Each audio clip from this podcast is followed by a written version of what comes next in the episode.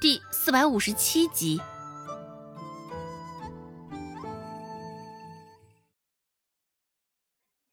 陈老现在就等董掌柜来了，而周芷也同样等着董掌柜。没过多久，董掌柜也来了。以往董掌柜不怎么来药铺，只是现在因为阿发回来了，有些事儿也需要特别说一下。一瞧见董掌柜的身影，陈老的眼睛都亮了，忙不迭的跑到董掌柜的跟前，那模样还真像是董掌柜的舔狗。掌柜的，周芷实在是太不像话了，竟然目无尊长。不过是一个位置的事儿，竟然敢对着我们无理顶撞！陈老亦步亦趋的跟着董掌柜，立马选择恶人先告状。似是因为先一步说了周芷的坏话，陈老现在仿若多了几分底气，脸色也不再如之前那般臭了，多了几分得意之色。隔的距离不远。陈老说的话，周芷也一字不落的都听进了耳朵里。对于陈老的恶人先告状，周芷也没有什么反应，只是无奈的摇了摇头，没有一句解释，就连视线都没有抬一下。董掌柜也是凉凉的看了他一眼，也没有搭腔。陈老只以为董掌柜这是将他的话听进去了。脸上都忍不住眉飞色舞起来。待董掌柜的身形站定，陈老又开口说道：“掌柜的，现在咱们药铺的大夫也太多了些吧？镇上有好几家药铺，舍得花钱看病治病的却是少数。咱们药铺五个大夫，着实有些太浪费了吧？”陈老的言外之意也是表达的相当明显了，也都是带着脑子的。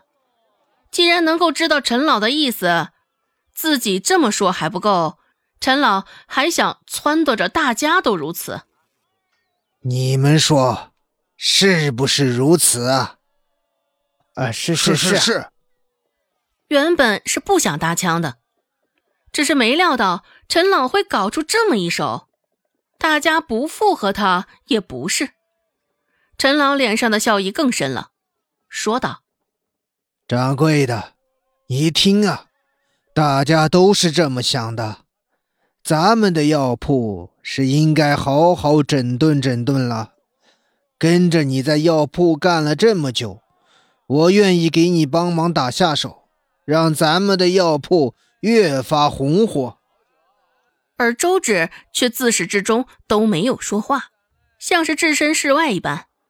陈老本就盯着周芷，现在见他不说话，不满道：“周芷，你怎么不说话？”野薇立马开口。过了片刻，翻了一页手中的书页，周芷这才抬头说道：“是啊，陈老说的对，五个大夫着实是太浪费银两了。”掌柜的，你不该为了这个药铺养着一些没用的废人。其余几个人都觉得周芷这话没什么问题，单单陈老觉得周芷这是在挤兑他。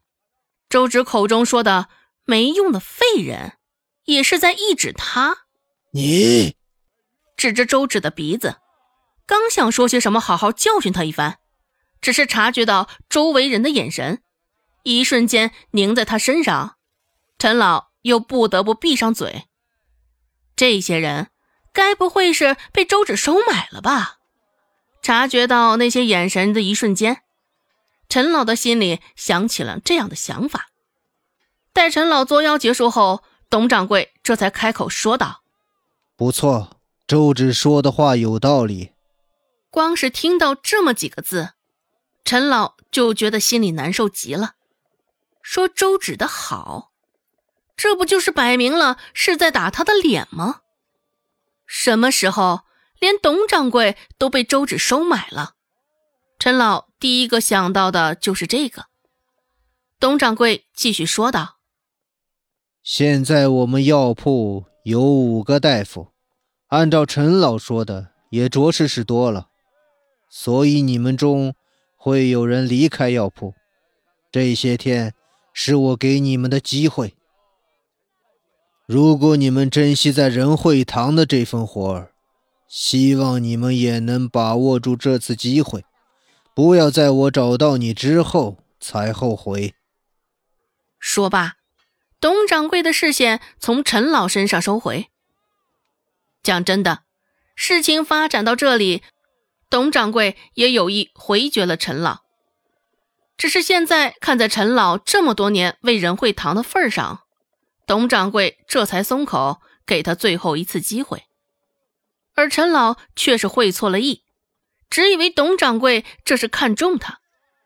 这回仁惠堂应该不会被周芷这样的小丫头搞臭了。陈老心里想到。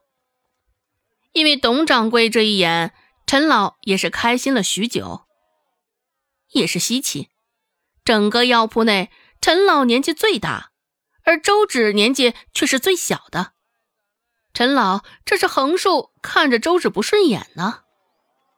大抵也是固有的偏见，还有心里的私欲有关。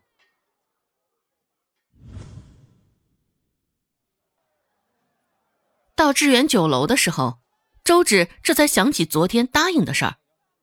不过孟婆子那般阻拦。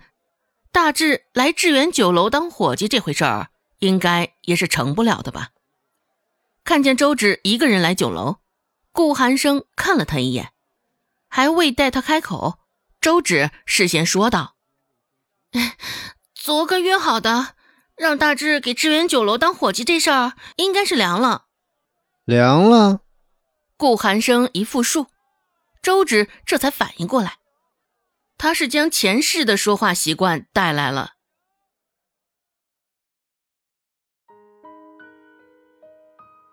本集播讲完毕，感谢您的收听。感兴趣，别忘了加个关注，我在下集等你哦。